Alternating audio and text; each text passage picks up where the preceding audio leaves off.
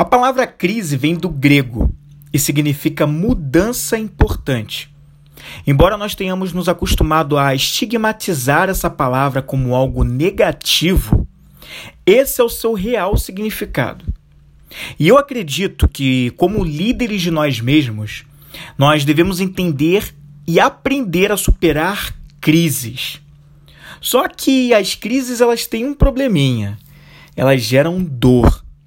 E a pergunta que fica é: como eu faço para superar a dor das mudanças na minha vida? Esse é o tema de hoje no Vem Comigo Podcast. Bom dia, boa tarde ou boa noite. Seja muito bem-vindo, seja muito bem-vinda ao Vem Comigo. Eu sou o Flávio Moreira, sou um especialista em perguntas. O meu objetivo essencial é prover perguntas que provoquem o um conhecimento interior para pessoas e negócios em processo de despertar. No programa de hoje, eu quero falar sobre a compreensão e a superação da dor das mudanças. Sabe quando você começa uma nova fase da sua vida e tudo fica estranho porque tudo é novo? Sabe quando você está num emprego novo, uma atividade nova que você está aprendendo, ou até mesmo fazendo uma mudança de bairro, ou de cidade, ou país para morar, e tudo fica meio estranho porque aquilo tudo é muito novo para você? principalmente naqueles primeiros, naqueles primeiros meses ou primeiras semanas, né? Quando tudo está acontecendo por ali, foge daquilo tudo que você está acostumado. Muitas vezes essas mudanças aí nos assustam. Você pode ficar com medo, duvidar da sua capacidade de passar por aquilo. Dá um frio na barriga, um desconforto que às vezes também nos faz querer fugir isso quando não dá aquela vontadezinha de chorar, é ou não é? Eu queria dizer para você que se você sente, se sente assim agora, você não está sozinho ou não está sozinha. Nesse momento da nossa história, existem milhares de pessoas pelo mundo passando pelas suas próprias crises, por suas próprias mudanças importantes. Como já se não bastassem né, aquelas crises econômicas, sanitárias, de saúde, fome, cada indivíduo atravessa também as suas crises interiores. De sete em sete anos, todo ser humano faz uma mudança de chave. Essa virada mexe com a mentalidade de cada um de nós. E essa divisão de vida de sete em sete anos ela é conhecida como setênios. De 0 a 7 anos é aquela fase da primeira infância, ou conhecida também como a fase do ninho. 7 a 14 anos é uma outra etapa, que é uma etapa ligada mais a um, a um sentido, né? A um sentido de a um sentido de si próprio, de autoridade do outro também. Dos 14 ao 21 tem aquela, aquele período de, de afirmação da identidade. Dos 21 aos 28 tem algo ligado à experiência, viver experiências, né? De conhecer os talentos.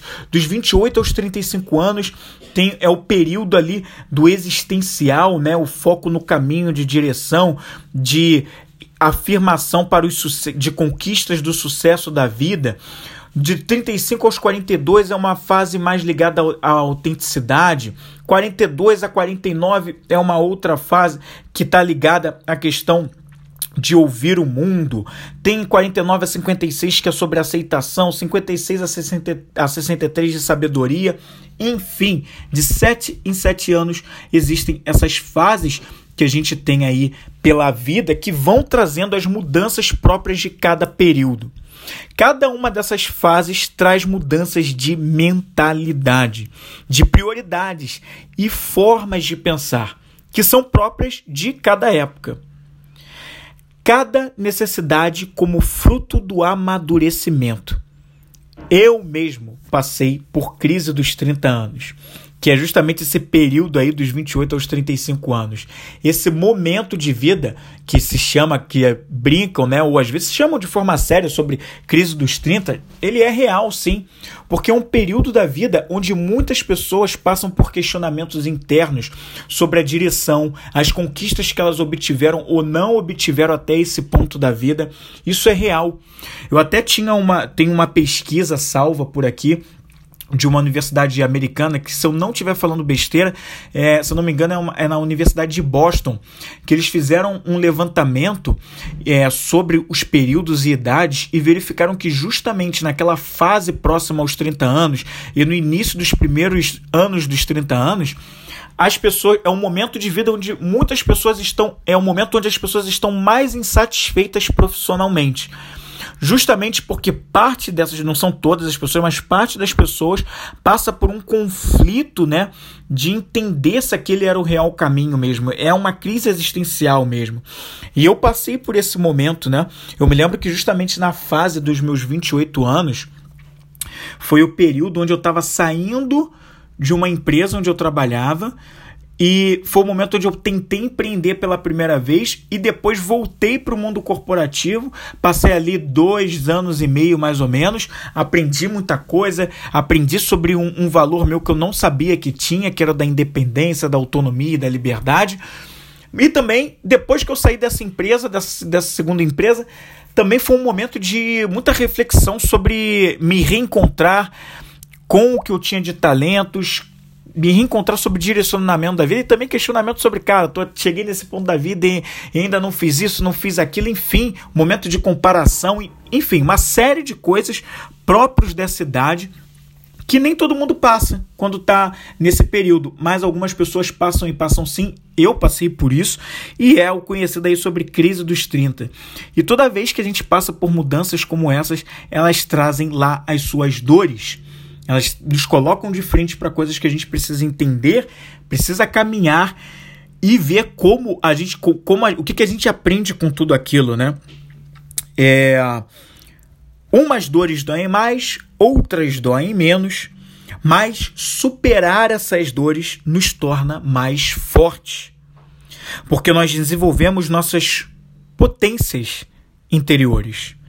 O desenvolvimento da nossa força depende da nossa capacidade para superar as crises. É isso que nos torna mais fortes a cada dia. Nem sempre a gente está disposto, mas quando a gente se coloca na disposição disso, isso muda tudo.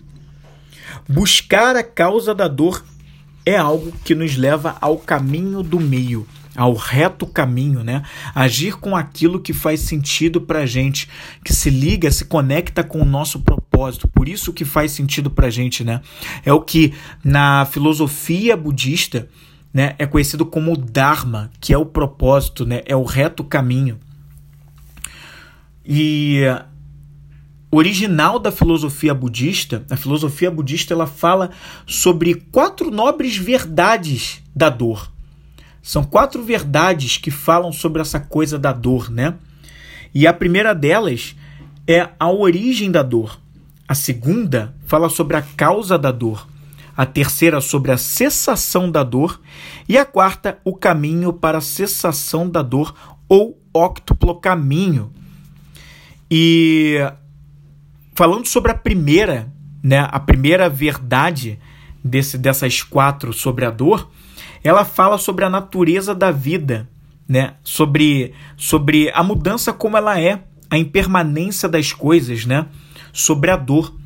A impermanência das coisas no, nos leva à dor, né? Então é uma, é, uma, é uma realidade, é uma das verdades existentes. A outra que é a segunda, que é a causa da dor. Ela vai falar que as coisas são passageiras, né? São transitórias. E tudo muda, tudo desaparece, desvanece, né? Nada é para sempre, nada perdura. E quando a gente é, não não encara as coisas dessa forma, a gente quer lutar contra essa natureza e quer dizer que a gente quer uma determinada coisa de forma permanente, quando na sua natureza ela não é, como por exemplo, quando a gente quer se manter naquele emprego que não faz mais sentido, ou quando a gente é demitido, mas não aceita aquela demissão, quando a gente está dentro de um relacionamento que não mais cabe, porque cada um quer seguir o seu caminho, tem outros objetivos, mas a gente quer ainda assim manter, né? A gente está lutando contra a natureza das coisas que são como são, nada permanente, nada dura, ou seja, porque o relacionamento um dos dois partiu para um outro plano, né? É, essa, essa vida como a gente conhece, ela vai terminar em algum momento para todos nós. E às vezes a gente não aceita nessa passagem de plano do outro pra, ou de nós mesmos para outro lugar, né? Porque cessou por aqui. Então, quando a gente entra nesse caminho da não aceitação, a gente é, fica de frente com a dor, né? Que acaba sendo inevitável, mas a gente só sofre porque a gente se apega a isso e não aceita. Essa não aceitação nos leva ao apego, que nos leva ao sofrimento. Por isso a gente sofre. O terceiro, a terceira verdade, que é sobre a cessação da dor, ela vai dizer que quando a gente canaliza a nossa sede de vida, os nossos desejos para o nosso eu superior, que é o nosso espírito, é, a gente se conecta com aquilo que realmente é, verna, é permanente com aquilo que é realmente estável. E aí a gente cessa essa dor, né? Porque o espírito, essa, essa centelha divina que é a nossa realidade, que é o que nós realmente somos, estamos habitando esse corpo para uma experiência é, de vida humana aqui nessa terra, mas em essência e em verdade, eu também acredito que nós não somos isso. Nós somos uma centelha divina, nós somos um espírito, algo muito maior, e isso sim é permanente. Isso sim perdura e isso sim é a nossa natureza. É o amor, né? É isso que nós somos em essência. E quando a gente olha para isso, se conecta com isso, a gente também para a dor, porque a gente se conecta com aquilo que de verdade é permanente. E o quarto, a quarta verdade que ele fala aqui é o caminho que conduz à cessação da dor, que é o nobre óctuplo caminho. Ou seja, é uma roda com quatro hastes, aliás, perdão, é uma roda com oito hastes, por isso óctuplo caminho, né, de oito, né, que quer dizer oito, que é, são traduzidas aí para retas opiniões, retas intenções, retas palavras, reta conduta, retos meios de vida, reto esforço, reta atenção e reta concentração. Se você prestou bem atenção, você viu aí, você ouviu que eu falei sobre oito, oito hastes dessa roda que é conhecida como óctuplo caminho, que se a gente seguir esse caminho do óctuplo caminho, nós cessamos a dor, nós superamos a dor. Isso é o que a filosofia budista compartilha com a gente e nos traz para entender como a gente sai né, dessa roda de sansara do sofrimento vindo da dor. A dor inevitável, mas o sofrimento como algo opcional. A gente só fica no sofrimento se a gente não aprender a superar a dor e entender que as mudanças, as crises, elas são normais, elas fazem parte do processo evolutivo, do crescimento, da evolução espiritual, da evolução como, de todos nós como seres humanos. E que quando a gente encara isso com naturalidade, a gente transcende para algo maior né, um transcende de desenvolvimento pessoal, né? A gente vai para um próximo nível aí. E com base nisso, com base nesse óctuplo caminho, ele me fez pensar, refletir e formular, criar oito perguntas que possam contribuir com a superação da dor da mudança. Pensando nessas oito retas coisas que eu acabei de falar para você aqui, eu refleti sobre perguntas que a gente pode e deveria se fazer para a gente superar as dores que a gente enfrenta em cada mudança importante, cada crise que a gente passa nas diferentes áreas de vidas que nós temos. Se você acompanha o Vem Comigo, sabe que no início desse ano de 2022 eu fiz uma série, eu trouxe uma série aqui para você sobre as 12 áreas da vida que todos nós temos. Quais são as áreas da vida que todos nós temos? Eu falei sobre cada uma delas em, em episódios diferentes, dediquei, e falei sobre como os problemas são professores de cada uma dessas áreas da vida. E você pode voltar aqui nos episódios anteriores, depois de terminar de ouvir esse aqui, para entender um pouco mais sobre isso, que se conecta muito com esse programa aqui de hoje. E voltando para as perguntas, oito perguntas, eu quero compartilhar com você agora oito perguntas que eu formulei para a gente refletir e elas estão baseadas, cada uma delas, em cada uma das oito hastes do óctuplo caminho trazido pela filosofia budista. Compartilho com você agora a primeira pergunta, que é a seguinte: Como essa crise me leva a agir? O que penso e sinto quando estou de frente para essa crise? Repetindo a primeira pergunta, como essa crise me leva a agir? O que eu penso e sinto só por vivenciar essa crise? O objetivo dessa pergunta, que se conecta com a primeira haste do octopla caminho, que é a reta opinião, ela é muito sobre a compreensão que eu tenho dessa, dessa crise que eu estou passando, sobre essa mudança importante que eu estou passando agora. Seja o novo emprego, seja um novo negócio que eu estou criando, um novo produto, seja um problema dentro do meu relacionamento com meu pai, com a minha mãe, com os meus irmãos, ou com o meu marido, a minha esposa, com os meus filhos, ou um problema financeiro, uma questão financeira. Né? O que, que essa crise, o que, que essa importante mudança na minha vida é, é o que como ela me faz, o que, que ela me leva a pensar? O que essa crise me leva a pensar? O que por vivenciar essa crise eu penso imediatamente na minha cabeça? Pensa aí, o que, que vem na sua mente de pensamento? E como esse pensamento e esse pensamento te conecta a que tipo de sentimento? Ao vivenciar essa crise, você desperta um pensamento. E o que, que esse pensamento como esse, o, que, o que, que esse pensamento leva você a se sentir? E esse sentir leva você a agir como diante dessa, dessa, dessa crise, dessa mudança aí? Ela faz você agir de uma maneira raivosa? Ela faz você agir de uma maneira impulsiva? De uma maneira ansiosa? Ela faz você agir de uma maneira que cria muitos ressentimentos, frustração, rancor? Qual é a maneira que ela faz você se sentir? Então, essa pergunta visa provocar a trazer a verdade sobre como você se sente perante esse momento de mudança. E ela se conecta com a segunda pergunta que você precisa se fazer. E olha, se você ainda não pegou, pega aí papel e caneta, né, ou um lápis e anota num bloquinho no papel essas perguntas todas que eu estou fazendo aqui. Se você não tem como fazer isso agora, no momento mais propício para você, você volta nesse episódio e anota tudo isso aqui que eu estou passando para você agora. A segunda pergunta é a seguinte: de que maneira o pensamento que eu tenho sobre essa crise me ajuda a encontrar uma solução? Repetindo a segunda pergunta, de que maneira o pensamento que eu tenho sobre essa crise me ajuda a encontrar uma solução? Você pensou na, o que tem de pensamento que veio lá na pergunta anterior, te fiz essa provocação com a pergunta anterior. E aí esse pensamento, ele te ajuda ou ele não te ajuda a encontrar uma solução nesse processo de mudança? Ou você está remoendo tanto as coisas que você ainda não consegue pensar com clareza sobre o que você deve fazer para sair dessa? Ou o que você precisa aprender com essa, com essa provocação dessa crise para seguir adiante nessa área da sua vida, que pode ser num relacionamento amoroso, pode ser com a família, pode ser no ciclo de amigos, pode ser algo relacionado ao seu bem-estar, pode ser algo relacionado à sua vida profissional, financeira ou inclusive espiritual.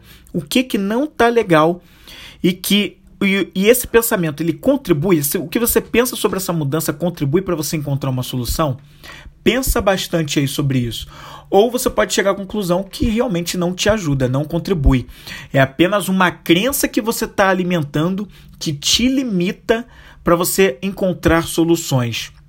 E você fica naquele status quo que não te leva a um próximo passo, mas te estagna, te coloca de repente numa posição de vitimismo e não te impulsiona para mudança, para o movimento. Coisa que a pergunta 3 vai provocar. A pergunta 3 é uma provocação para você entrar em ação, para você agir de verdade e se colocar num caminho de movimento.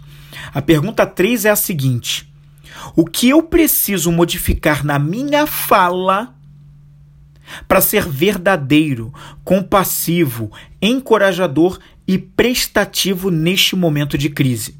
Repetindo a terceira pergunta, o que eu preciso modificar na minha fala para ser verdadeiro, compassivo, encorajador e prestativo neste momento de crise?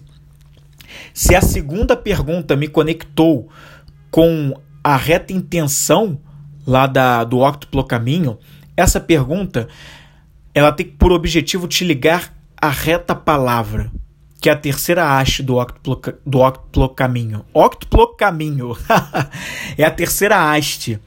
O que eu falo, o que eu pronuncio como palavra, ela tem uma energia evocada. É só você pensar na sua vida, em momentos até aqui na sua história, com coisas que você vivenciou, experienciou, de tanto você repetir, pronunciar, o quanto aquilo não se tornou uma profecia autorrealizável, ou seja, de tanto você falar aquilo, aquilo realmente se concretizou, tanto para o bem quanto para o mal. Pensa aí em episódios que na sua vida de tanto você pronunciar realmente não se realizou, né? Coisas que você de tanto repetir realmente não apareceram lá, o problema continuou persistindo, ou algo que você tinha medo de acontecer que nem estava acontecendo, mas aí realmente aconteceu de tanto você repetir, ou de coisas que você, pelo contrário, você de tanto repetir que queria, que iria conquistar, teve uma criação positiva e você trazia aquela positividade nas palavras, a coisa verdadeiramente se concretizou. Porque de tanto você falar, você, o seu cérebro captou, ouviu tanto daquilo que ele encontrou meios para que você encontrasse caminhos e ações para você realmente ir lá e fazer com retidão para atingir aquele objetivo. Essa pergunta visa criar esse tipo de reflexão, esse tipo de provocação, para que você alimente um diálogo, palavras, mais incongruência e positividade para atingir o objetivo que você quer. Se encontrar no teu caminho de dharma, de propósito, de objetivo, né? Incongruência para aquilo que você quer. E não alimentar coisas que não fazem sentido e que estão só te atravancando, né, te paralisando, impedindo que você dê os próximos passos e estão colocando profecias autorrealizáveis que você não queria de verdade que fossem realizadas, mas elas só se realizam porque essas palavras são aquelas que estão te colocando sempre para um caminho de, estagna de estagnação, tá bom? A quarta pergunta que vai se conectar com a reta conduta, a reta ação é: que bons hábitos esse momento de mudança me pede para implementar na minha vida. Que bons hábitos esse momento de mudança me pede para implantar na minha vida. A nossa conduta, ela também precisa ser com retidão. Ela também precisa ser uma conduta reta para eu atingir os meus objetivos. De nada adianta pensar, de nada adianta sentir, se eu não coloco em prática o que precisa ser feito. E existem bons hábitos por aí que de repente esse momento de mudança, esse momento de crise, que a mudança importante está te pedindo para modificar. Pode ser que você esteja atravessando um momento financeiro complicado, delicado, que você não gostaria de vivenciar. E pode ser que isso esteja te sinalizando que você precisa criar o bom hábito da economia, ou de aprender sobre investimentos, ou de aprender sobre ser um bom pagador. E onde é que você vai buscar recursos que te ajudem a melhorar essa habilidade? Que te ajudem a melhorar, a criar hábitos que te impulsionem a sair dessa situação. Então, veja ou então pode ser uma doença que você atravessa, uma doença grave ou uma doença que te coloca a alertar que você precisa criar bons hábitos alimentares ou boas condutas de cuidado com o corpo nos exercícios, né? Ah, não gosto de uma caminhada, não gosto de fazer crossfit, não gosto de uma outra coisa, mas será que não tem um, uma, uma, uma coisa mais leve que você poderia fazer? De repente, uma yoga, uma natação, algo que se conecte, que funcione de verdade por você, porque você tem essa facilidade e você faria de, uma, de forma melhor. Aliás, eu falei de caminhada, eu queria dizer academia. De repente você não gosta de ir para academia, mas será que uma caminhada diariamente por meia hora não, não te ajudaria, né? Então, assim, uma mudança de hábitos. Quais são os, os bons hábitos que você precisa trazer para sua vida que estão ali demandando de você um pouco disso, né? De você trazer isso para tua vida nesse momento de crise, né? A quinta pergunta é: essa mudança ou ausência dela me leva a executar alguma atividade que prejudique outros seres à minha volta? Essa mudança ou ausência dela me leva a executar alguma atividade que prejudique outros seres à minha volta? E essa pergunta aqui ela se conecta com a quinta parte do octopla caminho, que é o reto meio de vida, né? É o que eu faço profissionalmente, né? Se ele está conectado com uma conduta de realmente de bondade, de realmente de crescimento, de realmente de evolução para as pessoas à minha volta, para o ambiente à minha volta, para os seres à minha volta, né? É, quem já acompanha, vem comigo há algum tempo, me acompanha há algum tempo, sabe o quanto eu procuro evitar usar, por exemplo, a palavra trabalho. Por um todo conjunto de regras que eu acredito que a palavra trabalho carregue com ela, e o quanto eu substituo o trabalho por o que eu faço. Eu simplesmente faço, eu faço, porque o que eu faço me conecta mais com algo que realmente eu preciso fazer porque faz sentido para minha vida algo que tem de amoroso, que eu amo fazer, né? Não algo que eu faço por obrigação ou algo que vem para mim como punição para que seja feito, que vem carregado de todo um peso, de toda uma coisa pejorativa, né, que me coloca para baixo. Não, eu faço porque faz sentido para minha vida, né? E eu preciso entender se isso que eu faço traz contribuição ou se traz prejuízos para o meio ambiente, para os animais, para as coisas que estão à minha volta, né? As outras pessoas que estão à minha volta, né? Se isso prejudica ou se isso impulsiona, né? E esse mudança, esse, esse período de mudança, de mudança importante na minha vida, ele está tentando me ensinar isso. O que, que ele mostra nesse caminho? Essa quinta pergunta visa trazer um tipo de reflexão para essa questão. A sexta pergunta é: como posso usar a bondade em mim e não manifestar o mal diante da mudança? Repetindo a sexta pergunta, como eu posso usar a bondade em mim e não manifestar o mal diante da mudança? Muitas vezes, quando a gente passa por períodos de crise, a gente pode se deixar estressar, pode se deixar aborrecer, ficar com a raiva, e existe zero problema nisso aí, tá? O problema não está em sentir a raiva, o problema não está em sentir medo, rancor ou frustração. O problema está em quanto tempo eu carrego isso e o que eu faço quando eu sinto a raiva, o rancor, a frustração, a ansiedade, o medo, seja lá mais o que for. Porque esses sentimentos e emoções eles nunca deveriam ser reprimidos, mas eles deveriam ser usados como professores para entender o que eles estão me sinalizando?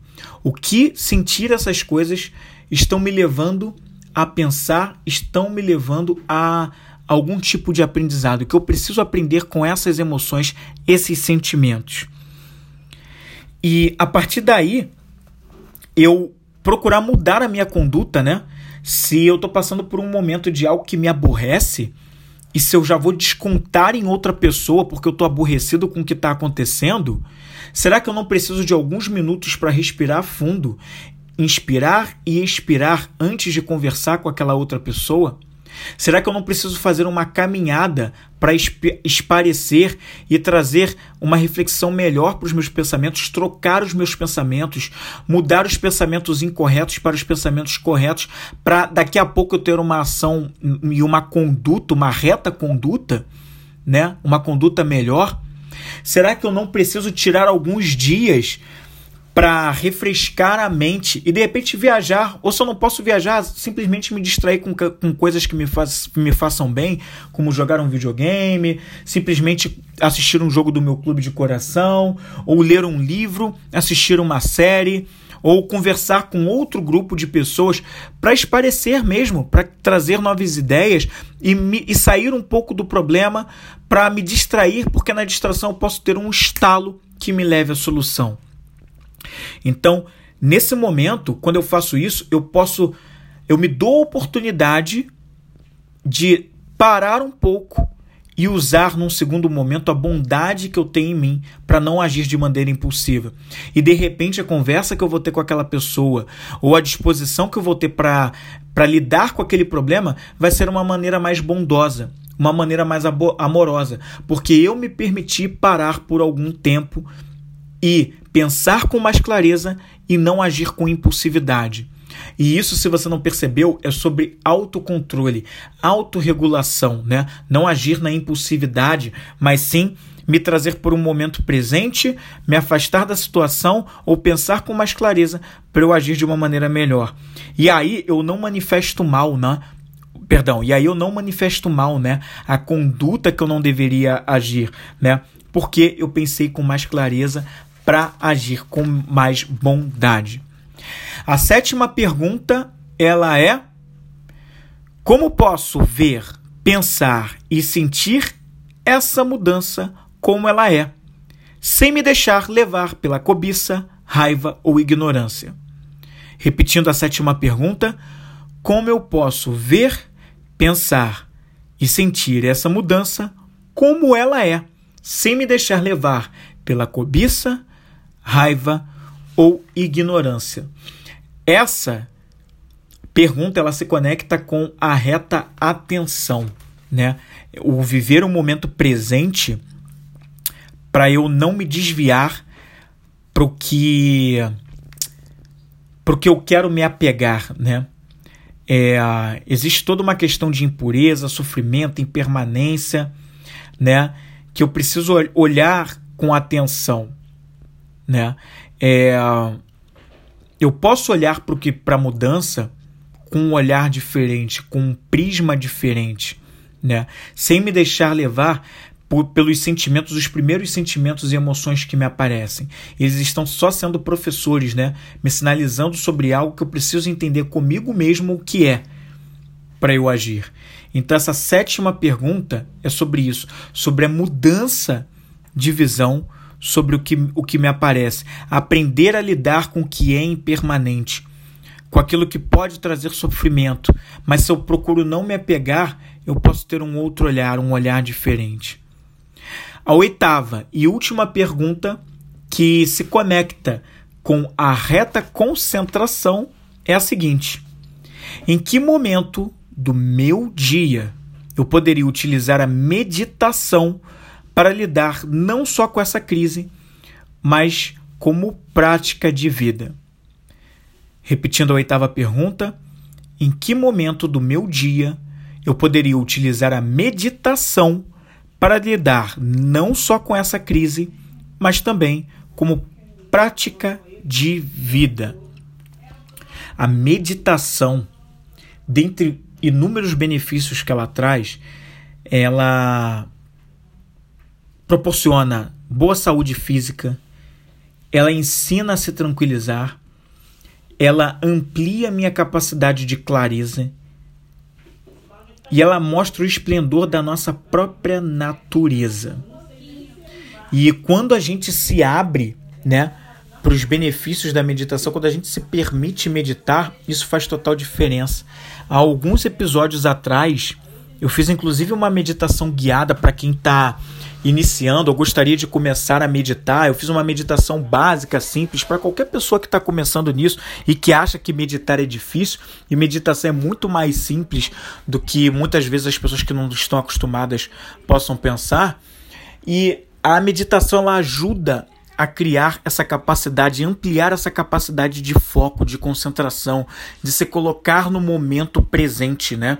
de não agir na impulsividade, de se colocar no aqui e agora, que é o único momento que verdadeiramente existe.